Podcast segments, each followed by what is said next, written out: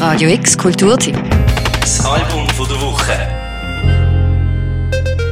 Tutart, eine Band aus der Golanhöhe, hat Ende Mai ein neues Album herausgebracht. Migrant Birds heisst es. Zugvögel auf Deutsch, passend zum Alltag der Bandmitglieder, die offiziell staatenlos sind und ihre Heimat verloren haben.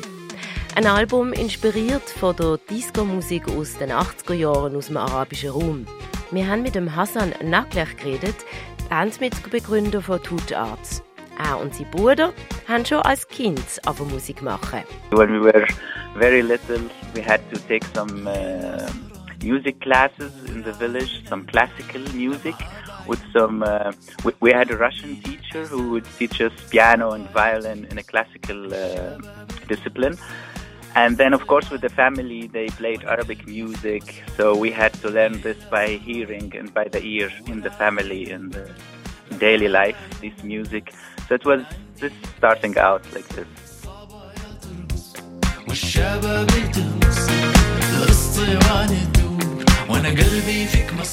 Aufgewachsen sind die beiden Brüder in einem kleinen Dorf in der Golanhöhe, einem Gebiet, das von Israel besetzt ist. We grew up in a village called Majd al-Shams, which is in the Golan Heights, and uh, it's a very small village, about 10,000 people. Uh, not very small, but uh, quite small. And uh, yeah, it's, uh, it's a special place to grow up there. It's uh, the Golan Heights was before 67 a Syrian territory, and therefore my parents, as they were born in this place, they were in Syria. But when we bore, we got born, it was already uh, controlled by Israel. So uh, we end up ended up in the situation not being Syrians and uh, not being Israeli. So we are uh, officially stateless.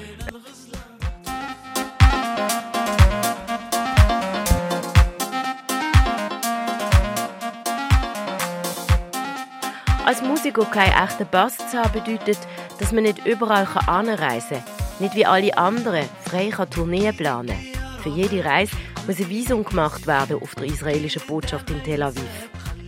This was very tough for us as musicians from this area because uh, all we have instead of a passport is a travel document called laissez-passer. And with this document, you could travel but this means you have to issue a visa for each country before you go. You have to go to the Botschaft, to the embassy in Tel Aviv, and do all the papers, and you know. And uh, for a long touring, and in many countries, this was a big, big uh, frustration for us all the time. And uh, yeah, we just still do this.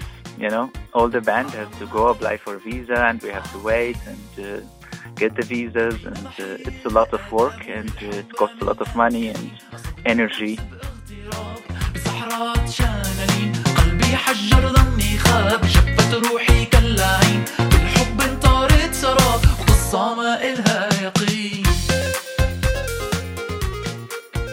And until now, there is no other possibility for us to do it differently. Uh, my situation might change because I'm now living for a while in Switzerland and I'm applying for a Swiss pass. But my band members would still need visa to go around. Many countries we can't go with this laissez-passer at all. They don't accept it or recognize it because it's not the official passport of any country. It's issued by Israel though, so the Arabic countries, most of them don't accept it. So this means we are also disconnected from traveling to maybe 20 countries in the Arabic region, which we have big potential to play there because we sing in Arabic and our music is from the region. In viele arabische Länder, also dort, wo TootArd ein großes Potenzial hätte, dürfte die Band gar nicht einreisen, weil das Visum von Israel ausgestellt wird. Ein Dilemma für die Musiker. Für den Hassan Naglech selber könnte sich die Situation aber gleich schon ändern. Er hat den Schweizer Pass beantragt. Für seine Bandkollegen bleibt die Lage weiterhin schwierig. Wir haben Hassan Naglech gefragt, warum er denn seine Heimat überhaupt verloren hat und in die Schweiz gezogen ist. Die Antwort lautet, er habe so gesehen gar nie eine Heimat gehabt, da er ohne Pass nie nach Syrien hätte können und sich ja auch nicht wirklich als Israeli fühlt. Yeah, you said to leave your country. That's what I didn't have in the first place, so it was easier to leave because there was no country for me. It's like the region of the Golan Heights is like 20,000 people, and uh, I can't go to Syria or find out my roots, but I can go into Israel and Palestine and uh, try to live there and uh, get along.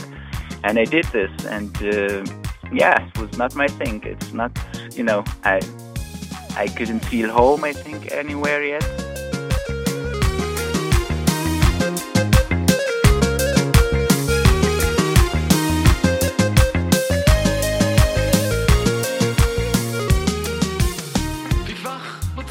In Europa zu sein bedeutet für den Hassan Naklech, sich nicht permanent Gedanken darüber zu machen, ob man politisch gesehen in eine Location hineinpasst oder nicht, so wie das in Israel der Fall ist.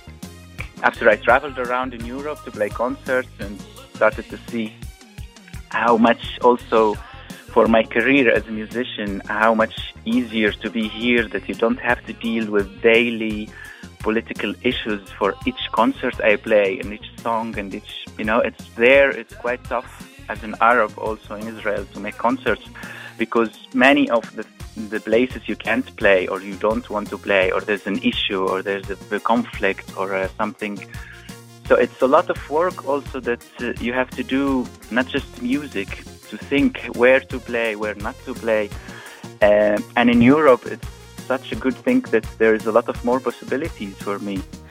Der Albumtitel Migrant Birds hat wie anfangs von dem Beitrag erwähnt viel mit dem persönlichen Erlebnis von Tutart zu tun.